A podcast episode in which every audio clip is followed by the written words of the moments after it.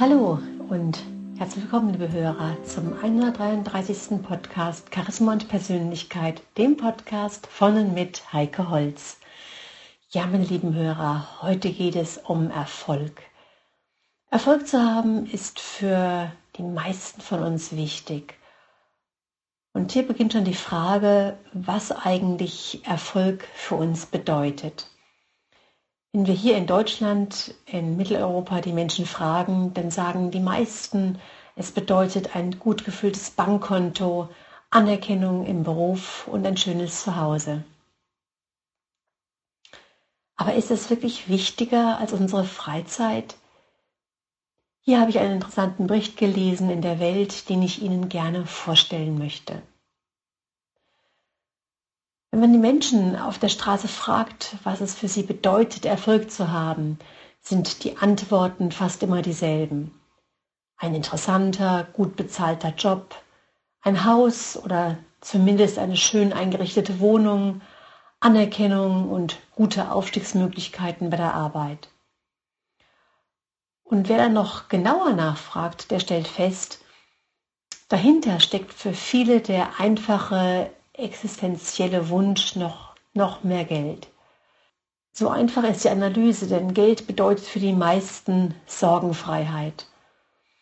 Dass man aber für ein gut gefülltes Bankkonto fast immer seine Freizeit opfern muss, das scheint die Menschen, die man hier befragt, weniger zu kümmern.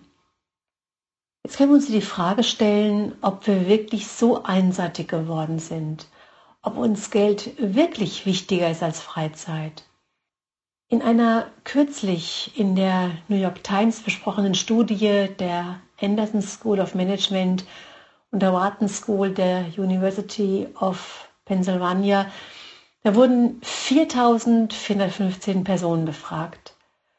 Und tatsächlich 64 Prozent erklärten, sie hätten lieber mehr Geld als Freizeit. Doch gleichzeitig stellte sich heraus, dass diejenigen, die mehr Wert auf Freizeit legten, letztendlich auch glücklicher waren. Auf die Idee zu dieser Studie kam Hal Hershfield, ein Professor an der UCLA Anderson School of Management. Er stand eines Tages vor einer schwierigen Wahl. Man lud ihn ein, ein Seminar zu führen in einem anderen Staat. Es sollte ein ganzes Wochenende dauern, während zu Hause sein gerade mal drei Monate altes Baby auf ihn warten würde. Er musste also wählen zwischen dem Geld, das ihm das Arbeitswochenende im Seminar einbringen und das indirekt auch seiner Tochter zugutekommen würde, oder dem freien Wochenende an ihrer Seite. Ich glaube, wir können gut verstehen, dass ihn diese Frage zu beschäftigen begann. Was macht uns glücklicher? Zeit oder Geld. Und Herr Hirschfeld sagte, wenn wir zwei Personen haben, die in ihrer Lebenssituation gleichgestellt sind, so ist derjenige, der sich für die Freizeit entscheidet, glücklicher als der, der das Geld wählt. Und so begann er mit einer Studie. Und um die Studie besonders ausrichten zu gestalten, wurden die Befragten gebeten, auch ihr jährliches Einkommen anzugeben. Also ein ganz wichtiger Punkt, denn wer eher weniger auf dem Bankkonto hat, entscheidet sich logischerweise schneller für Geld und nicht für Freizeit. Tatsächlich wurden hier Personen miteinander verglichen, die die gleichen Voraussetzungen mitbrachten bezüglich ihres Alters, Geschlechts, Ehestandes, Elternschaft und materiellen Besitzes. Und erneut war das Ergebnis der Studie, wer sich für mehr Freizeit entschied, war glücklicher in seinem Leben. Diese Menschen waren motivierter, Dinge zu unternehmen, die direkt mit ihrer Zufriedenheit im Zusammenhang standen, im Vergleich zu denen, die sich eher auf das Geldverdienen konzentrierten.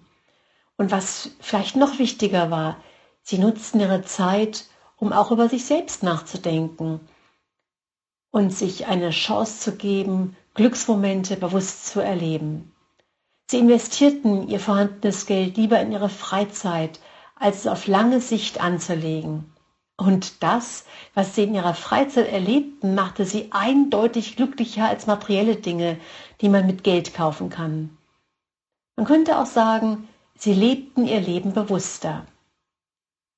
Und das Interessante ist jetzt, dass gerade die jungen Menschen, die Generation Y, wie wir so schön sagen, weniger Wert auf materielle Sicherheit und Anschaffungen legen als die Generation vor ihnen.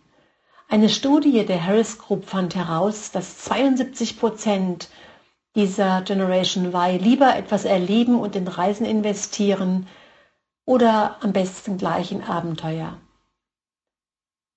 Und das bekommt natürlich auch die Wirtschaft in den USA zu spüren. Die Erlebnisanbieter sind stark im Kommen, während Anbieter von teurer Markenkleidung, Autos und anderen Statussymbolen in die roten Zahlen geraten. Und so könnte auch der Trend hier noch mehr in Richtung Luxusmomente gehen, meine lieben Hörer. Und weiter weg von der reinen materiellen Sicht mit viel Geld und Besitz von teuren Dingen. Denn die Zeit, die wir mit Familie, Freunden und draußen in der freien Natur verbringen, ist am Ende unseres Lebens bedeutend wichtiger als ein neues Auto, die teure Wohnung oder andere materielle Kostbarkeiten. Und das deckt sich ja ganz genau mit den fünf Dingen, die die australische Krankenschwester in ihrem Buch Fünf Dinge, die Sterbende bedauern, so deutlich herausgearbeitet hat. Der erste Punkt ist der, ich wünschte, ich hätte den Mut gehabt, ein Leben zu leben, in dem ich mir selbst treu war und nicht ein Leben nach den Erwartungen der anderen. Der zweite Punkt, ich wünschte, ich hätte nicht so hart gearbeitet. Das dritte, ich wünschte, ich hätte den Mut gehabt, meine Gefühle auszudrücken. Das vierte, ich wünschte, ich wäre mit meinen Freunden in Kontakt geblieben. Und das fünfte, ich wünschte, ich hätte mir erlaubt, glücklicher zu sein.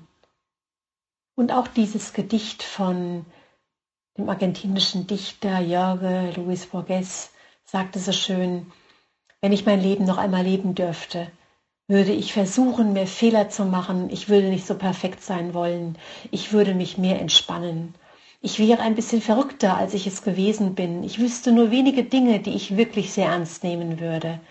Ich würde mehr riskieren, würde mehr reisen. Ich würde mehr Berge besteigen und mehr Sonnenuntergänge betrachten. Ich würde mehr Eis und weniger Salat essen. Ich war einer dieser klugen Menschen, die jede Minute ihres Lebens vorausschauend und vernünftig leben, Stunde um Stunde, Tag für Tag. Oh ja, es gab schöne und glückliche Momente, aber wenn ich noch einmal anfangen könnte, würde ich versuchen, nur mehr gute Augenblicke zu haben.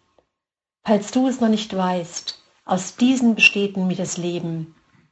Nur aus Augenblicken. Vergiss nicht den jetzigen. Wenn ich noch einmal leben könnte, würde ich von Frühlingsbeginn an bis in den Spätherbst hinein barfuß gehen. Ich würde vieles einfach schwänzen. Ich würde öfter in der Sonne liegen. Aber sehen Sie, ich bin 85 Jahre alt und weiß, dass ich bald sterben werde. Ja, meine lieben Hörer, es ist nie zu spät. Wir können immer damit anfangen.